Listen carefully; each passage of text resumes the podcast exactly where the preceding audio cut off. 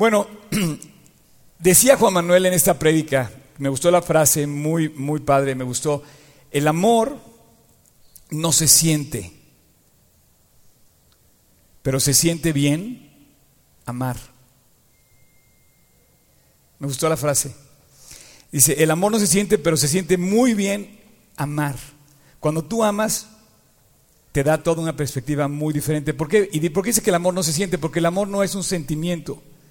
El amor no es algo que sientes bonito, no. El amor es una cosa mucho más.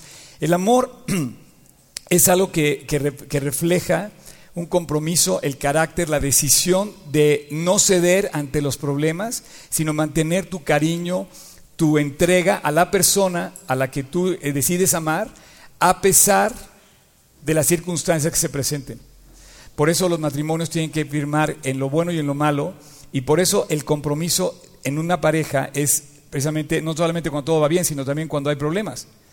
Pero cuando tú amas, dice, eh, es cuando todo funciona bien.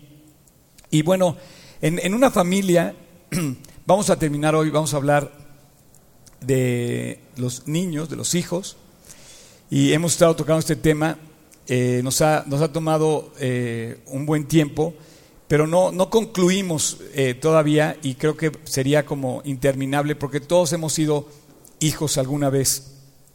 Cuando eres niño, tu semejante más importante es tu papá y tu mamá. Todos hemos sido niños y nos ha pegado de una forma o de otra, nos ha bendecido de una forma u otra el que estemos cerca de nuestros padres. Y el semejante más cercano es, es nuestro papá y el segundo semejante más cercano son nuestros hermanos. Y bueno, el proyecto de Dios es que esa relación crezca, que se fortalezca, que tú veas a tu papá como tu héroe, tu ejemplo a seguir, que tú desees continuar la carrera exactamente siguiendo los pasos de tu padre en ese sentido, pero en muchas familias desgraciadamente podemos ser testigos que no es así, que el león pasó por la familia, se devoró ahí dos o tres cosas y más bien ha dejado rastros de amargura, de enojo, de, gritería, de orgullo, de rencor, muy grave. Y bueno, Dios tiene que quitarnos este, Dios tiene que quitarnos este, em, este, este dolor, este, este como daño que ha hecho el enemigo, ¿no? Eh,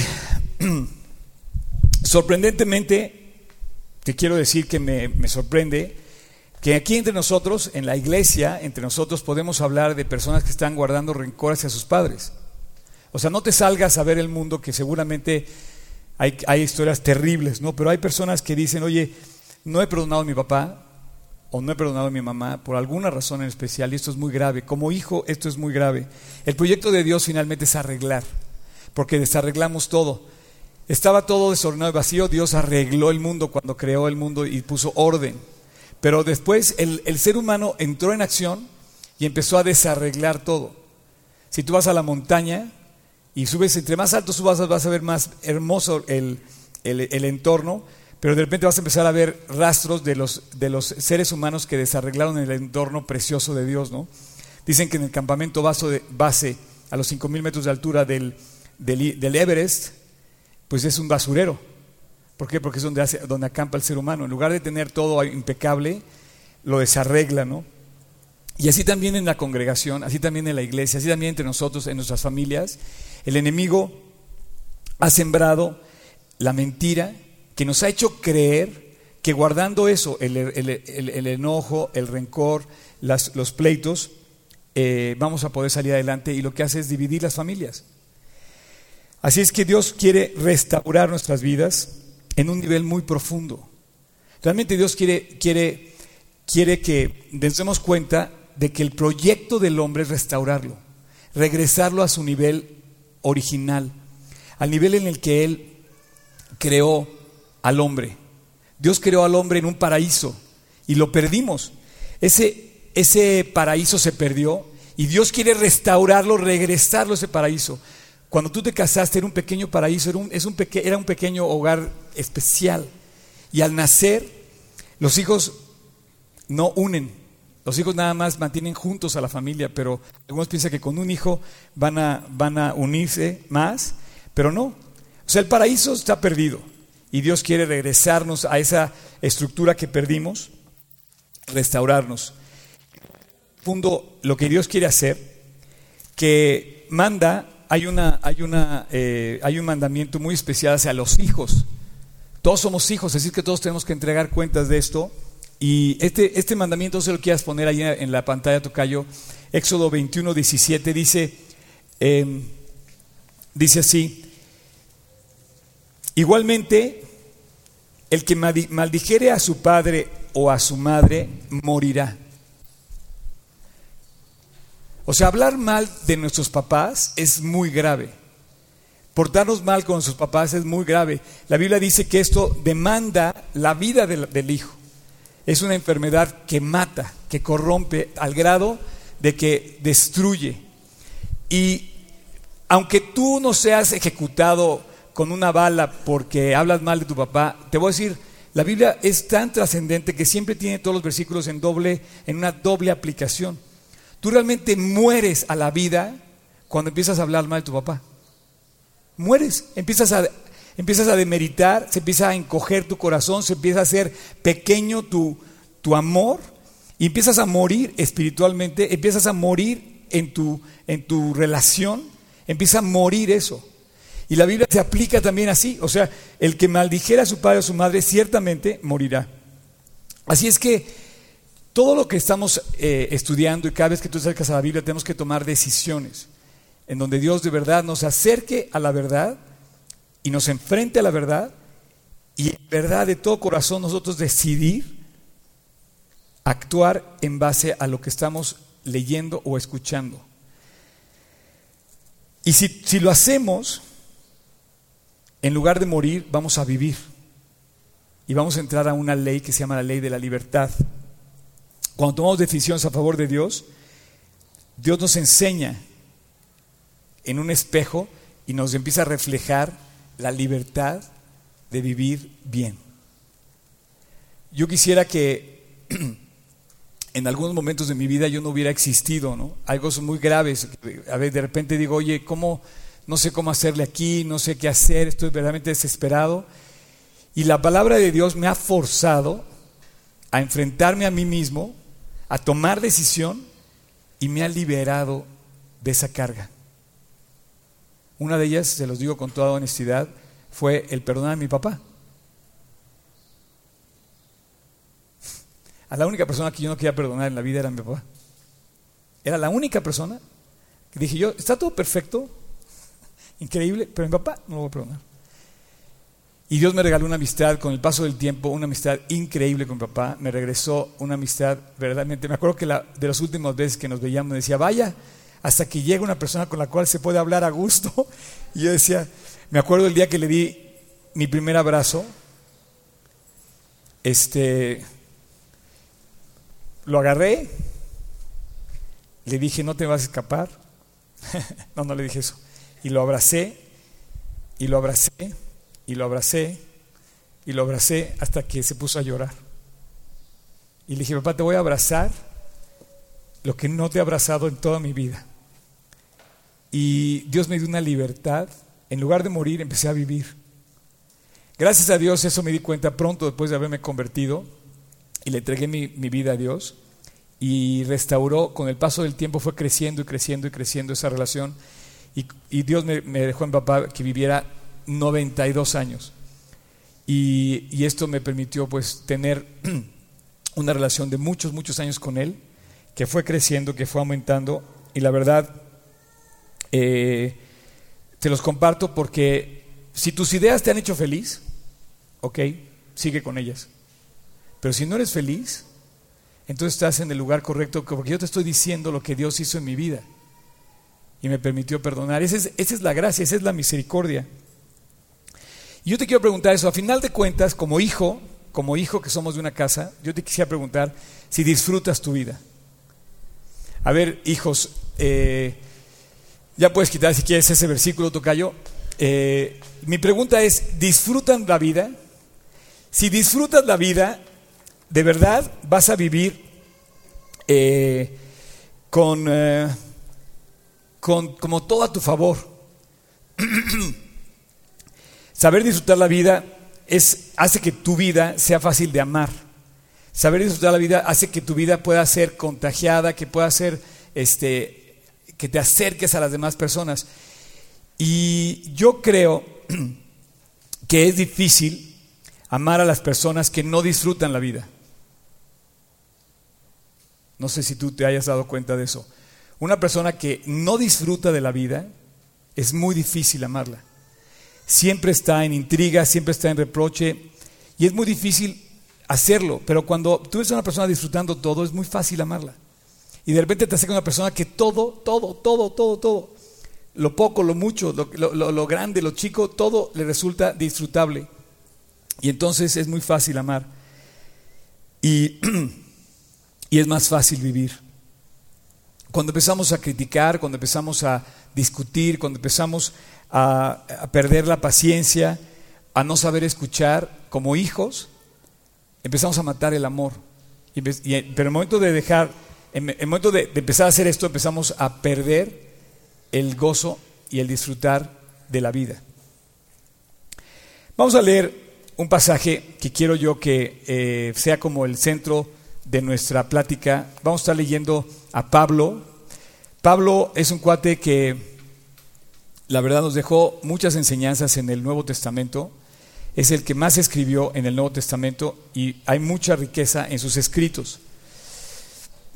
Vamos a abrir nuestra Biblia en el capítulo 6 de, de Efesios y se dirige directamente a los hijos y dice, hijos, obedeced en el Señor a vuestros padres, porque esto es justo. Está hablando de los hijos y da la instrucción directa. Y dice, obedeced en el Señor a vuestros padres porque esto es justo. Entonces da primero una razón y dice, es lo correcto, es lo que hay que hacer bien. Entonces tú empiezas a decir, oye, pero a veces, hay los papás a veces hay difícil, hay difícil eh, tratar a ciertos, en ciertas circunstancias. Y luego dice, honra a tu padre y a tu madre. Y luego, no sé si se dan cuenta, da como un plus, da como, un, da, como puntos al, viajero frecuente, es como un bono, como un, como un, este, como un premio, como un, como un galardón. Te dice, porque es el primer mandamiento con promesa.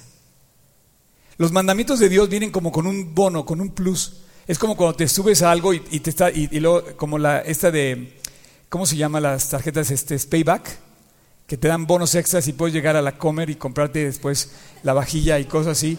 Pero eso es mucho más, porque si tú sigues y, le compras a Dios la idea, dice, obedece, honra a tu padre y a tu madre, te da un plus y te paga de regreso. Dice, hay un mandamiento que va con una promesa. Este es el primer mandamiento con promesa. Hay una promesa detrás de esto. Y dice, y dice, ¿cuál es la promesa? Ahí te va. Fíjate nada más.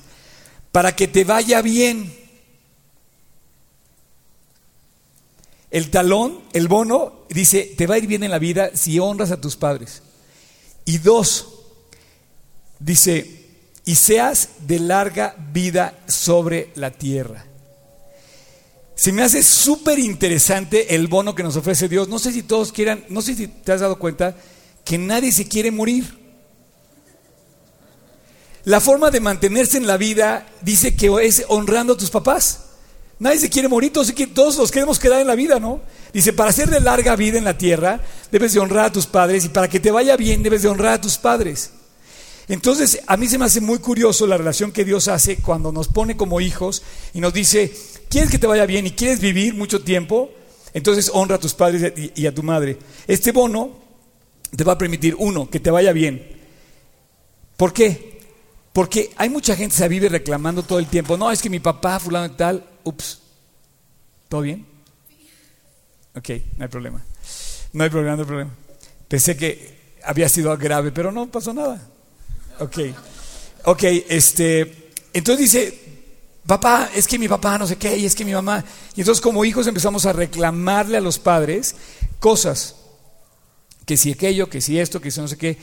Y yo te voy a decir una cosa, si tú no aprendes a llevarte bien con tus padres, tú como hijo, eso se va a repetir dice, no te va a ir bien después. porque eso se te va como a regresar, no vas a tener el bono que te va a pagar de regreso el que a ti te honren tus hijos. Curiosamente, el que tú siembres una relación pobre con tu papá va a hacer que tú generes una relación pobre con tus hijos, papá o mamá. Así es que relaciones pobres tendrán relaciones pobres. No puedes tener manzanas de donde sembraste espinos. Entonces, esto es una relación muy padre. No es tiempo de guardar rencor. Tenemos que vivir agradecidos con los padres que nos tocó dar gracias. Dar gracias enciende el amor. Criticar apaga el amor.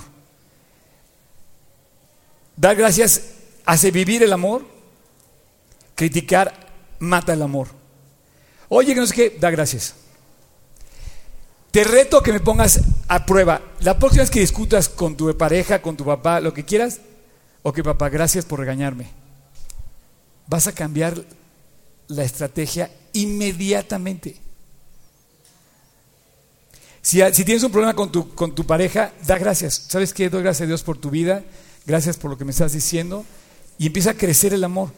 En el momento que empiezas a enojarte, a discutir y a criticar y a todo eso, empiezas a matar el amor. Entonces dice, para que te vaya bien, no es tiempo de reclamar, sino más bien es tiempo de vivir agradecido con los padres que nos dio eh, o con la madre que nos dio porque si no lo, vamos a heredar a las siguientes generaciones. Y dos, el bono dice, y seas de larga vida en la tierra.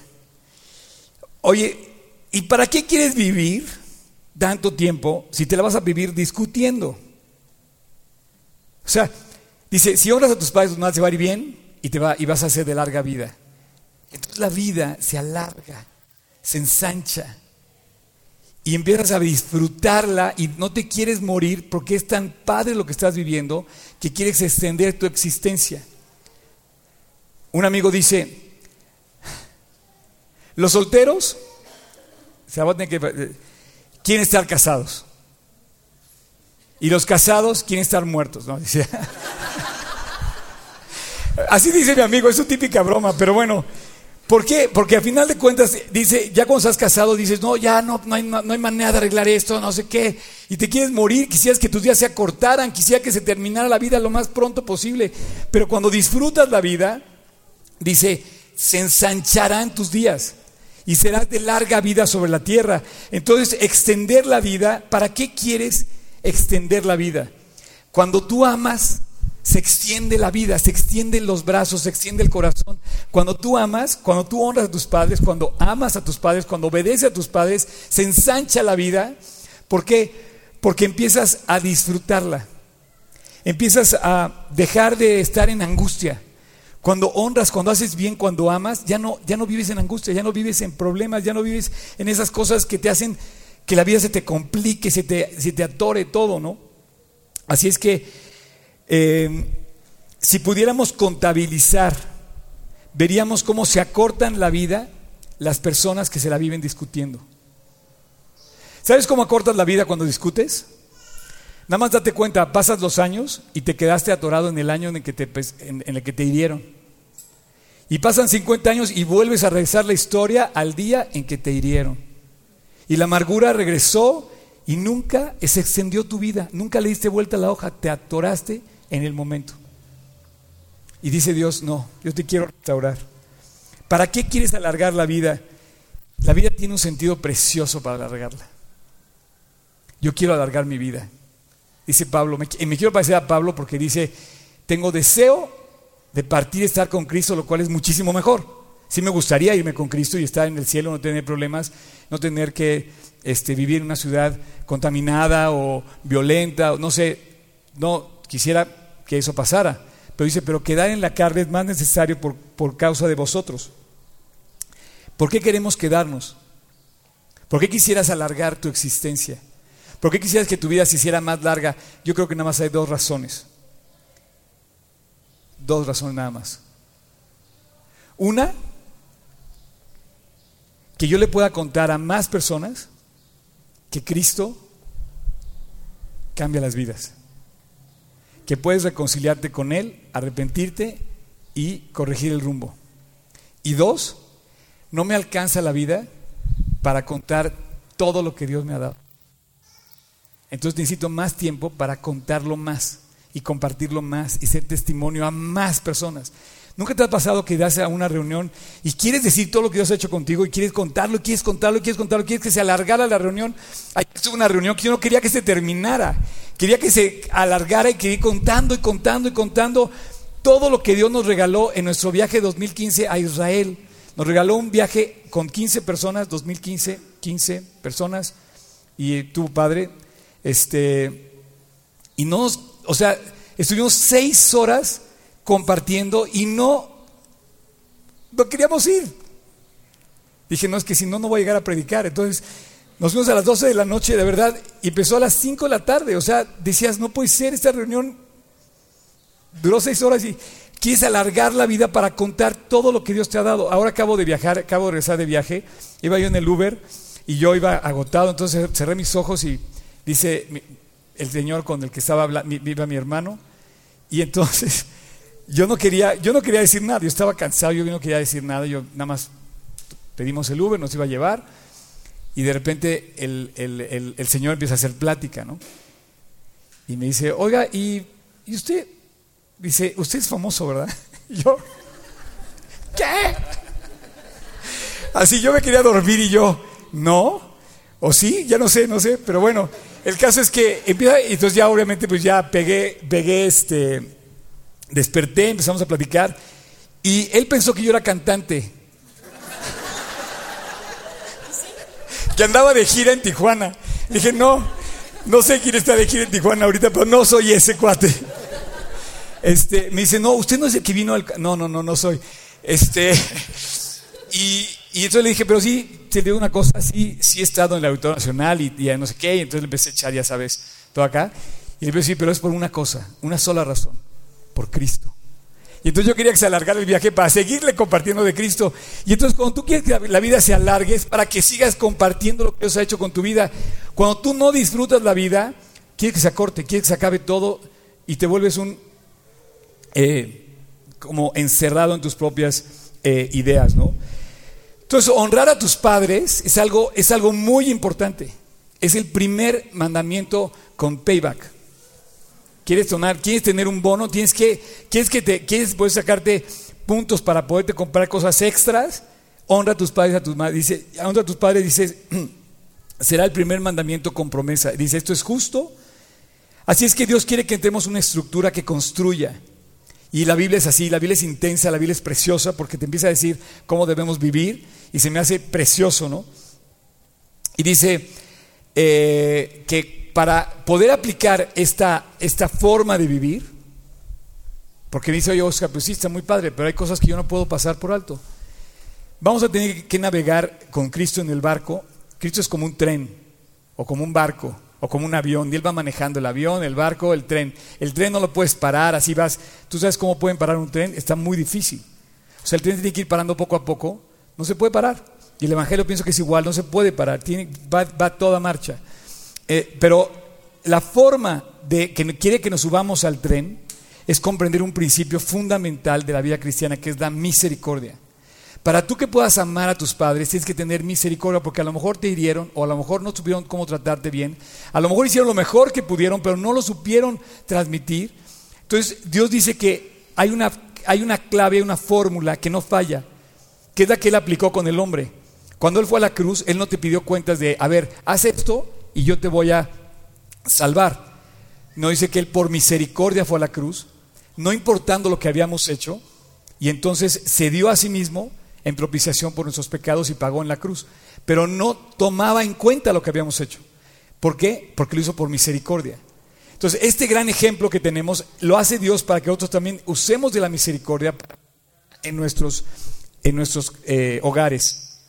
Y si tú estás, si tú tienes a tus papás, los tienes con vida y no los estás abrazando y no los estás bendiciendo, no los estás honrando, estás perdiendo tu tiempo te va a ir mal en la vida. Vas a cortar tus días, vas lamentando tus días. Entonces, si tú tienes tus papás y están con vida, ámalos, honralos, búscalos, perdónalos, trátalos con misericordia. ¿Por qué te digo todo esto? Porque si no aplicamos misericordia, te vas a dar cuenta que en las familias hay eh, ciertas prisiones en las que vivimos encerrados en las casas. Esto lo describe muy bien Pablo en el libro de Efesios. Voy a leer de atrás para adelante y de adelante para atrás, tocayo abusado porque no voy en orden. Denle vuelta a su, a su Biblia. Vamos al capítulo 4 de Efesios. Y te vas a dar cuenta cómo hay ciertas prisiones en los hogares de los cuales los hijos no quieren salir. Aparentemente viven libres, pero están, están aprisionados en rencores, en odios, en críticas, en deshonrar a su hogar. Y esa es una prisión. Fíjate, si te vas, por ejemplo, al capítulo 4, versículo 30, con esa vamos a empezar. La primera prisión dice, y no contristéis al Espíritu Santo de Dios, con el cual fuiste sellados para el día de la redención. No contristéis al Espíritu Santo. La primera prisión en la que una persona vive en su hogar es en la tristeza. Cuando tú estás triste, vamos a hablar ahorita de que dice que es al Espíritu Santo, pero cuando tú estás triste, automáticamente pierdes tu fuerza.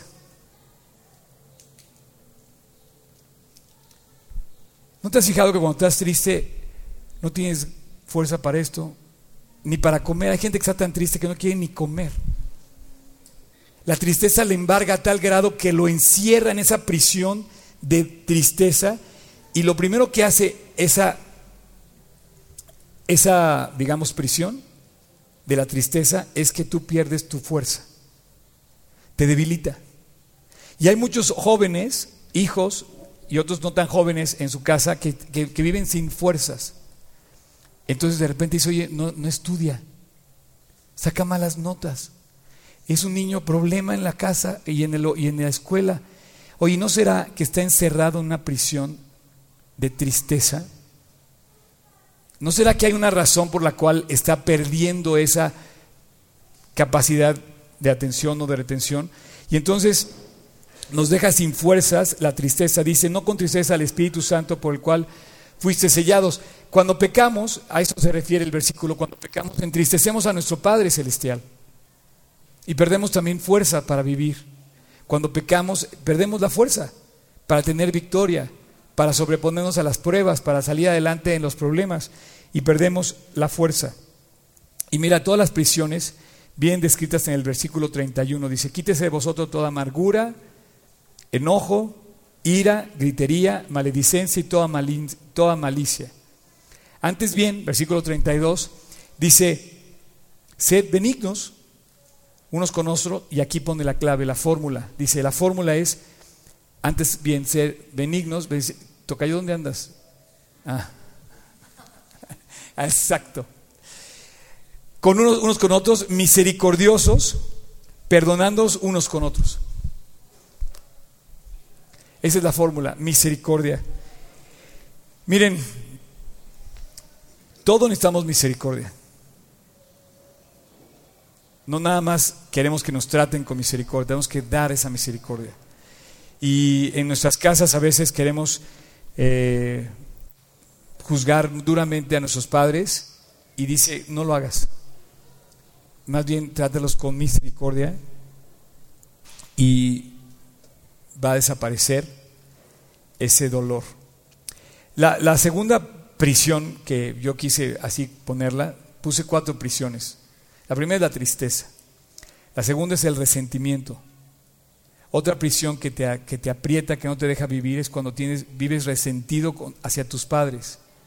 Ese resentimiento lo único que hace es te provoca una tremenda insatisfacción. Si tú vives resentido, nunca vas a disfrutar lo que te dan, nunca vas a disfrutar lo que tienes. Y no es fácil ubicar esta relación, pero la verdad es que sí tenemos una relación directa entre resentimiento es igual a insatisfacción. es una relación directamente proporcional. Más resentido estamos, más insatisfechos vivimos. Pero a mí me gusta explicar este tipo de cosas poniendo al revés la ecuación. Si tú disfrutas las cosas, desaparecen los resentimientos. Entre más disfrutes, menos resentimientos hay. Entonces de repente te vuelves, eh, te das cuenta que no, que no hay tristeza cuando tú empiezas a agradecer todo. Pero si empiezas a, crear ese resentimiento y ese dolor, pues todo se vuelve eh, opaco y la prisión se cierra y no te deja salir. Lo dice el versículo 29, ahora sí voy de regreso, Tocayo, dice, ninguna palabra corrompida salga de vuestra boca, sino la que sea buena para edificación, a fin de dar gracias a los oyentes. Todo lo que debemos decir, en lugar de resentirnos y de hablar de ese resentimiento, tenemos que dar buenas palabras y compartir lo que construye, lo que edifica a los demás. El, el otro, ahora sí Tocayo, el 26. En el versículo 26 viene la tercera prisión.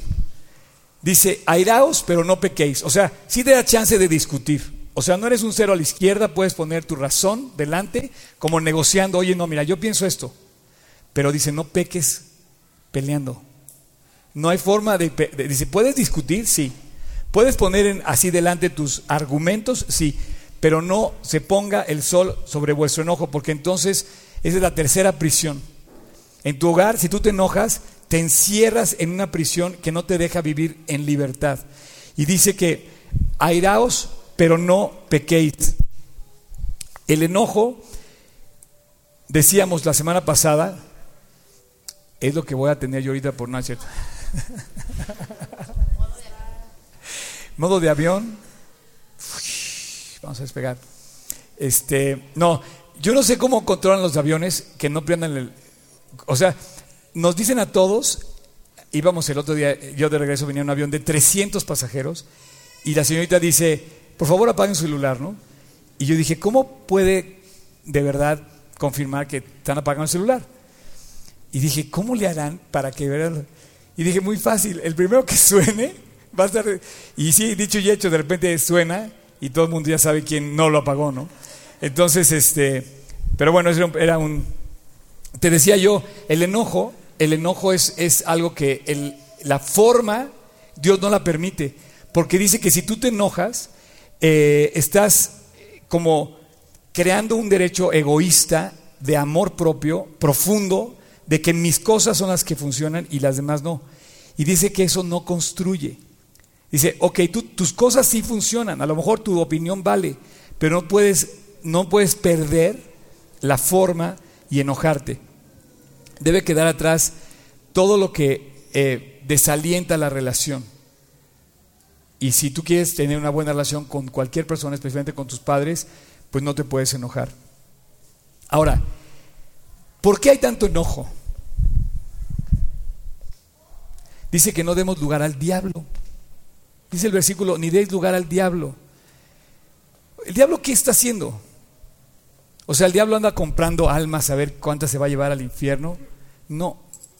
El diablo no tiene que comprar ninguna persona. Quiero decirte algo, el diablo no tiene que comprarte, ni va a ir detrás de ti. Ya te compró. estamos todos vendidos al diablo. Oscar, ¿qué estás diciendo? Bueno, es algo así. Cuando entregamos el derecho de la libertad que Dios nos puso en el Edén y caímos en la tentación, y ya caímos, Perdimos la libertad y la autoridad y la administración del don que nos dio Dios cuando, cuando nos puso en el paraíso. Dice, crece y multiplica, te bendigo. Y, Adán pecó, pero ese mismo Adán somos nosotros. Entonces el, el, diablo no anda buscando a quién va a comprar. No, no, no, ya estamos todos perdidos. Más bien el diablo que no quiere, lo que, lo que no quiere es que tú conozcas la verdad, porque sabe que puedes salir de esa prisión. Entonces lo que va a hacer el diablo es impedir que tú conozcas la verdad y enojarte te encierra en una prisión para no conocer la verdad. Entonces le damos lugar al diablo y nos quita, nos roba esa libertad que podemos tener para descubrir el camino de salvación, de salida. En, términos, en términos así eh, eh, totales, el diablo quiere que tú no conozcas que hay una salida. Y sí la hay. Se llama la cruz del Calvario. En términos de familia, el diablo no quiere que sepas que existe una buena relación con tu papá y que, y que puede estar viva, preciosa, profunda, hermosa. En términos eternos, el diablo no quiere que conozcas tu relación con tu Padre Celestial. Entonces, lo que él quiere es alejarnos de la palabra y cuando nos enojamos, entonces nos alejamos de la palabra. Y por último, la última prisión, Efesios 25 tocayo. Dice, por lo cual, desechando toda mentira, hablad verdad cada uno con su prójimo, hablad verdad. La mentira es la prisión más grande que puede haber en una persona. Es una prisión tan grande la mentira que no, que no puedes ni siquiera dormir tranquilo, sabiendo qué fue lo que dijiste bien, qué fue lo que dijiste mal, o temiendo que te cachen en la mentira que, que hemos dicho.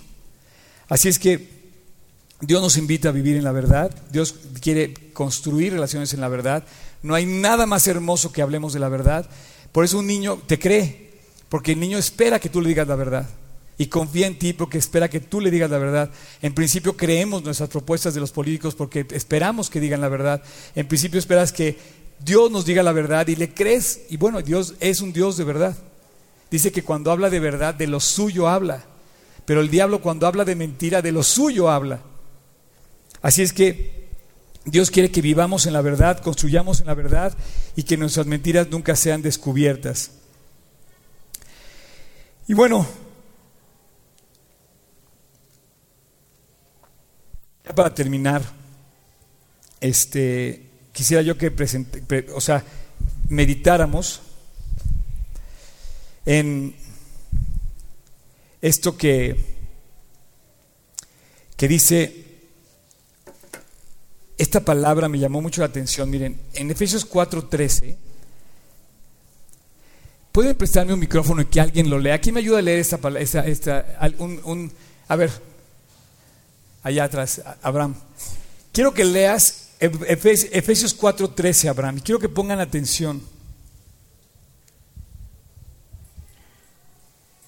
Hasta que todos lleguemos a la... Ajá, y quiero que vean qué palabra les brota más hacia la vista, qué, qué les sorprende más de, la, de lo que van a leer, ¿ok? hasta que todos lleguemos a la unidad de la fe y del conocimiento del Hijo de Dios, a un varón perfecto, a la medida de la estatura de la plenitud de Cristo. No sé si se dan cuenta que son demasiadas palabras increíbles.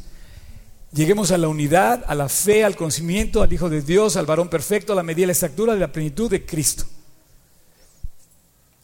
Pero a mí la palabra que me brincó de todas esas palabras increíbles fue plenitud.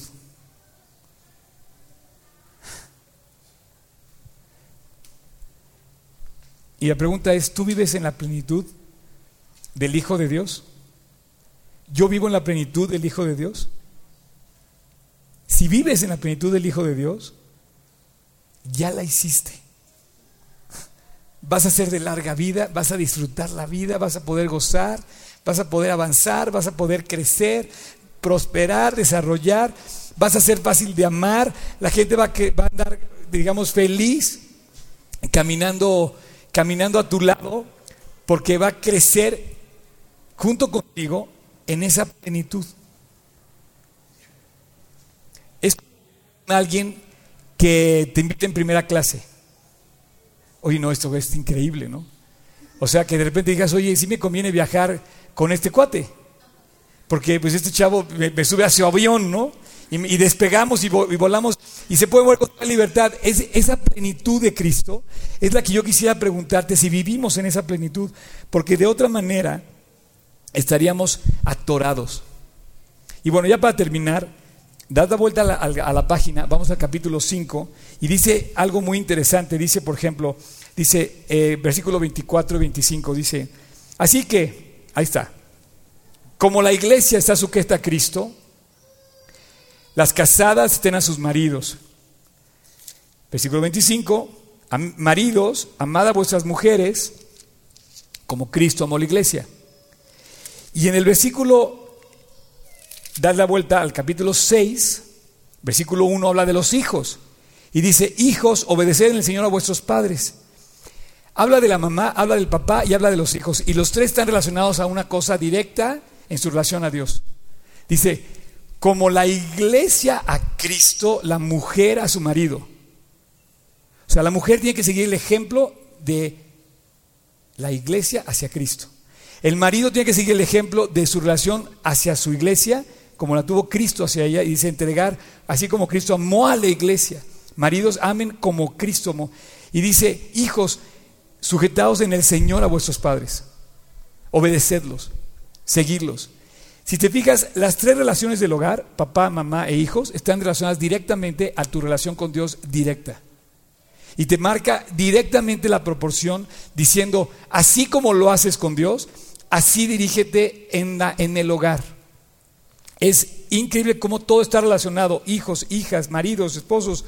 La relación completa se funda en, la comparación que tenemos hacia nuestra relación con Dios. Y de esa manera Dios nos habla de la relación plena que podemos tener con nuestro Padre Celestial. Todos somos hijos de alguien humano, pero no todos somos hijos de Dios hasta que llegamos a su conocimiento. ¿Puedes subir por favor el grupo de alabanza? La plenitud, esto de que tú me hablabas ahorita que acabamos de leer en, el, en el capítulo de Efesios 4, dice que eh, para terminar quiero, quiero llegar aquí donde empezamos. No sé si se acuerdan dónde empezamos nuestro estudio de la familia. ¿Alguien me puede decir qué versículo fue el primero que leímos en la primer, el primer episodio de la serie? Ups. ¿Eh?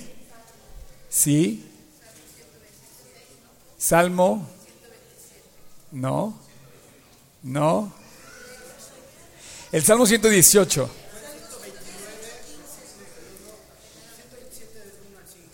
El, el, digamos, el primer versículo que yo quise leer fue el Salmo 118, donde dice que hay gozo y alegría en las, en las casas de los justos. Y hablamos de la mamá y de la mamá valiente que siembra el gozo y la alegría y cómo trae una, vida especial y dice, bueno, eh, dice eh, en el versículo 15, dice, voz de júbilo y salvación hay en las tiendas de los justos, esa voz de alegría, esa voz de gozo, de contento, y empezamos a desarrollar el tema cómo los hijos van a seguir tu misma, digamos, eh, forma de vivir. Si tú, vives alegre, él, va a querer vivir como tú quieres. Y si tú vives en el Señor, Él va a buscar lo que tú quieres. Pero fíjate cómo continúa el Salmo, y yo con eso quiero concluir. Dice, eh, el versículo 15 dice eso, voz de júbilo de salvación. El versículo 16 dice, la diestra de Jehová es sublime. y el versículo 17 dice, no moriré, sino que viviré y contaré las obras de Dios. Dios no nos quiere matar, al contrario, quiere hacernos vivir. Vivir en el hogar, vivir en nuestras casas, vivir con amor. Pero en esto se refleja esa plenitud que acabamos de leer en Efesios. Hasta llegar a la plenitud, hasta la medida de Dios, la altura que es esa plenitud de Cristo.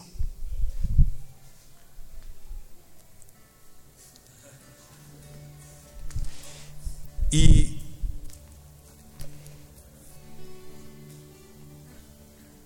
quisiera que se pusieran de pie y escucharan la letra de esta canción.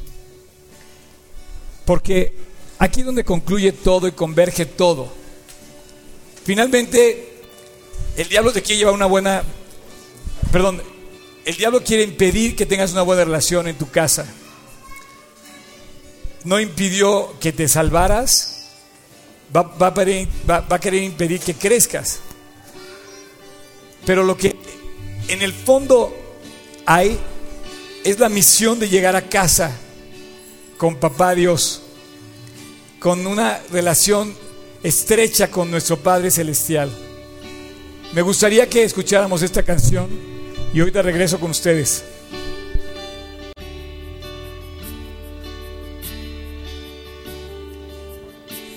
He oído miles de historias acerca de cómo eres tú, pero pude oír tu voz de amor aún en la oscuridad. Tú me dices que me amas, que nunca me dejarás.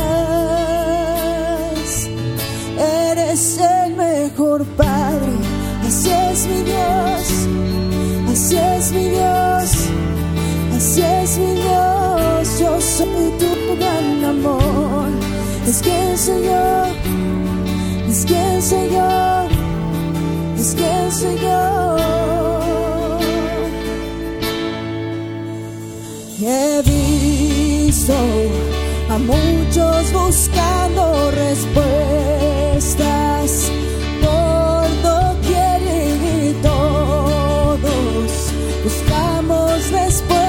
que solo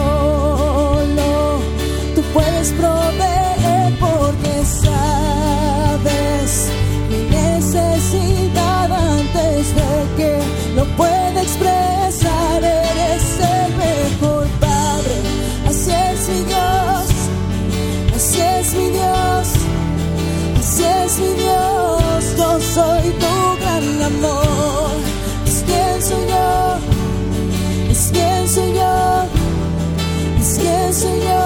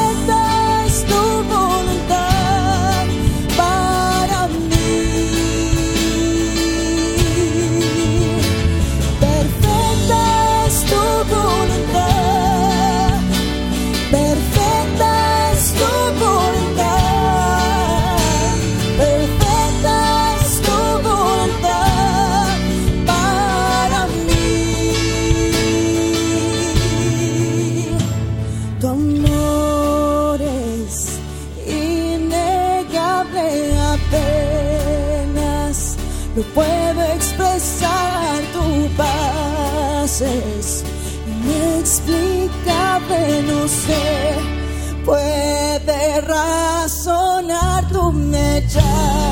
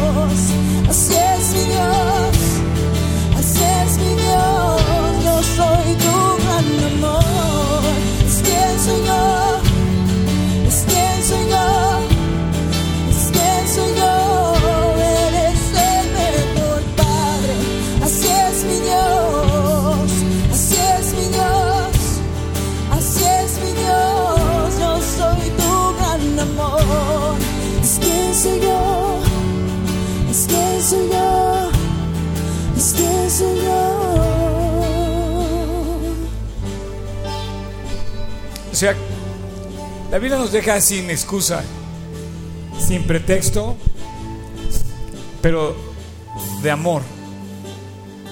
No tenemos excusa de que nadie nos ame.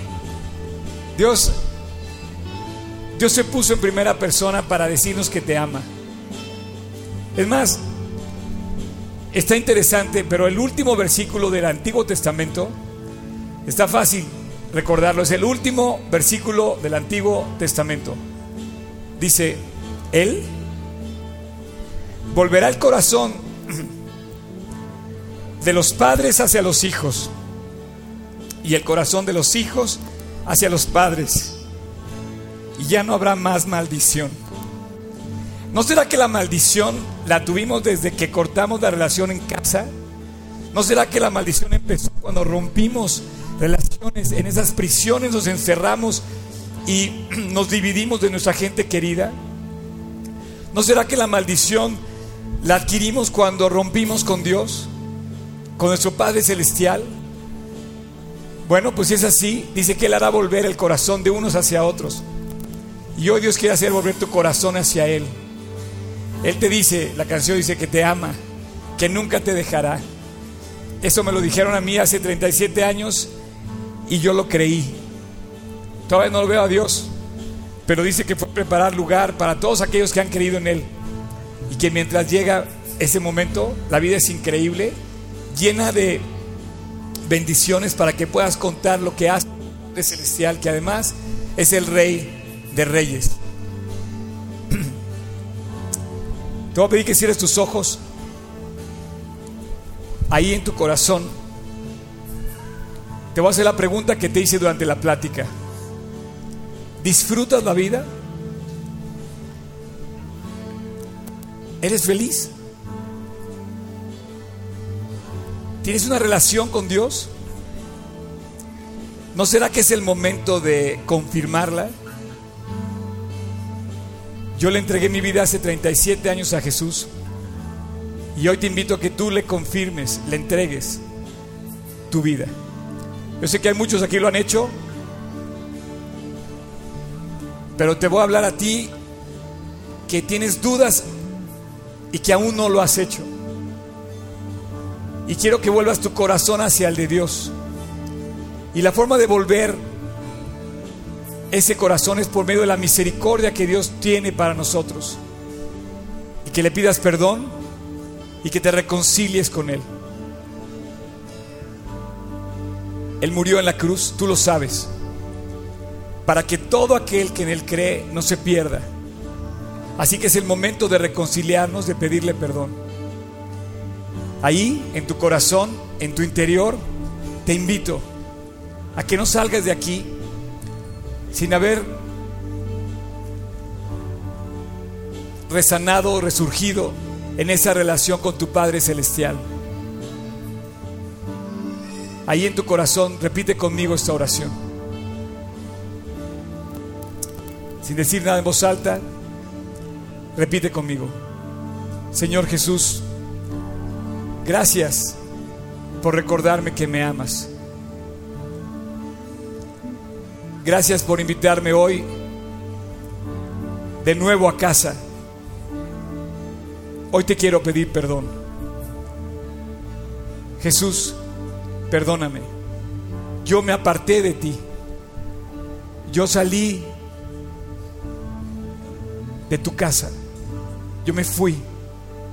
Ahora quiero regresar. Apelo a tu misericordia. Apelo a tu perdón. Y te entrego mi vida. Y te pido que entres a mi corazón. Que pases a vivir a mi interior y te quedes conmigo para siempre. Quiero que seas mi Padre Celestial y que me ayudes a restablecer todas mis relaciones aquí en la tierra. Que sanes, que limpies, que me cambies. Te invito a mi corazón, Jesús, como mi Señor y mi Salvador. Y te doy gracias por la cruz del Calvario que pagaste ahí por mí. Te lo pido en tu precioso nombre, en el nombre de Cristo Jesús. Amén. Me dices que me amas, que nunca me dejarás. ¿Tú me llamas? Así va, ¿no? Me llamas, hacia ti tú me llamas, hacia ti tú me llamas,